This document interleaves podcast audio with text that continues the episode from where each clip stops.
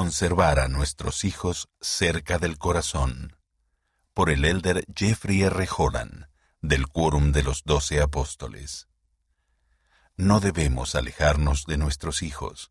Debemos seguir esforzándonos y dar amor, orar y escuchar. Nota del editor.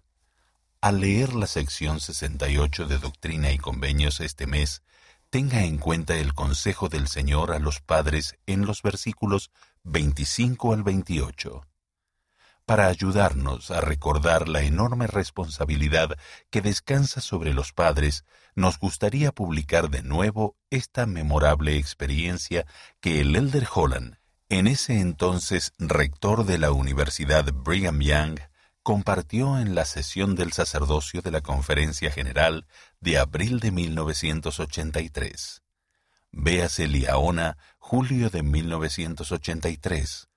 Véase Liaona, julio de 1983, páginas 56 a 59. Lo acompañó su hijo adolescente, Matt todo va demostrando de un modo cada vez más patente que debemos enseñar personalmente el Evangelio a nuestros hijos y vivir esas enseñanzas en el hogar, o correr el riesgo de descubrir demasiado tarde que el maestro de la primaria o el asesor del sacerdocio o el instructor de seminario no pudieron hacer por nuestros hijos lo que nosotros no quisimos hacer por ellos quisiera infundirles un poco de aliento con respecto a tan grande responsabilidad. Lo que más estimo del lazo que me une a mi hijo Matt es que él es, junto con su madre, hermana y hermano, mi mejor y más querido amigo. Prefiero estar aquí, en esta reunión del sacerdocio, con mi hijo, antes que con cualquier otra persona de este mundo.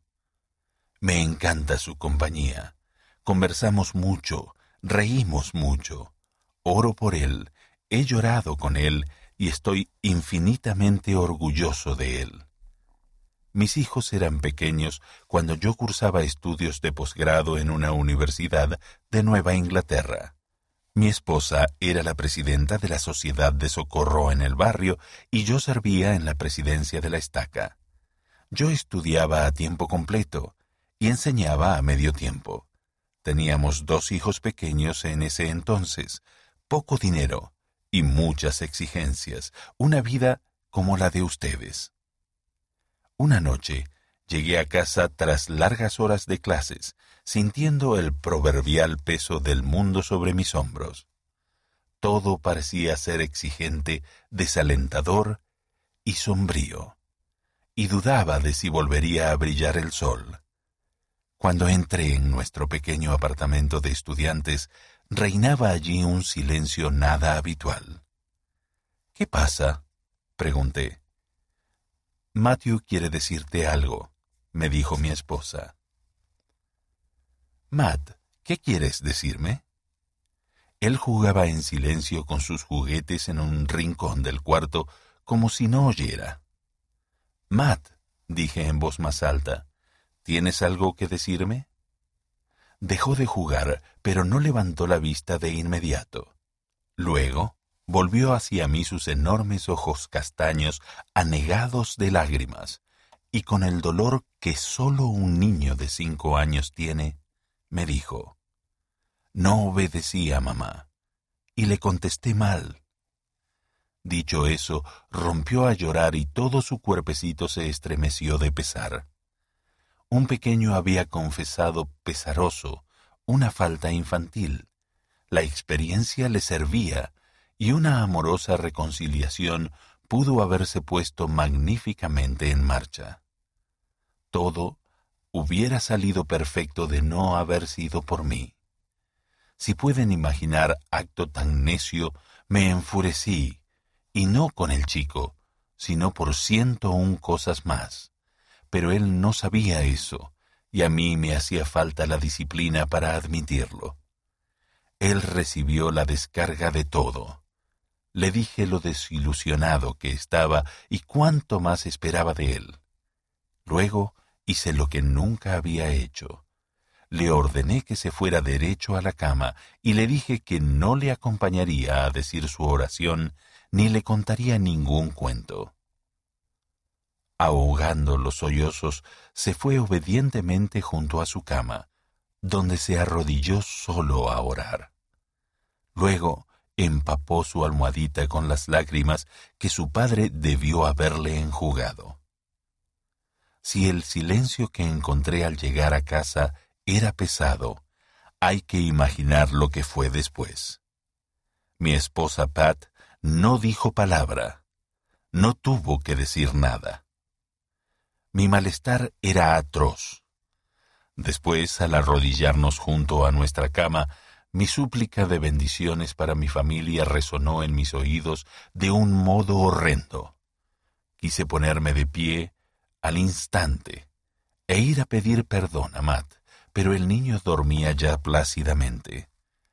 Mi tranquilidad no volvió tan pronto, pero por fin me dormí y comencé a soñar, cosa rara en mí. Soñé que Matt y yo preparábamos dos vehículos para una mudanza. Ni su madre ni su hermanita estaban presentes. Cuando terminamos me volví hacia él y le dije, ¿Y bien, Matt? Tú conduces un auto y yo el otro.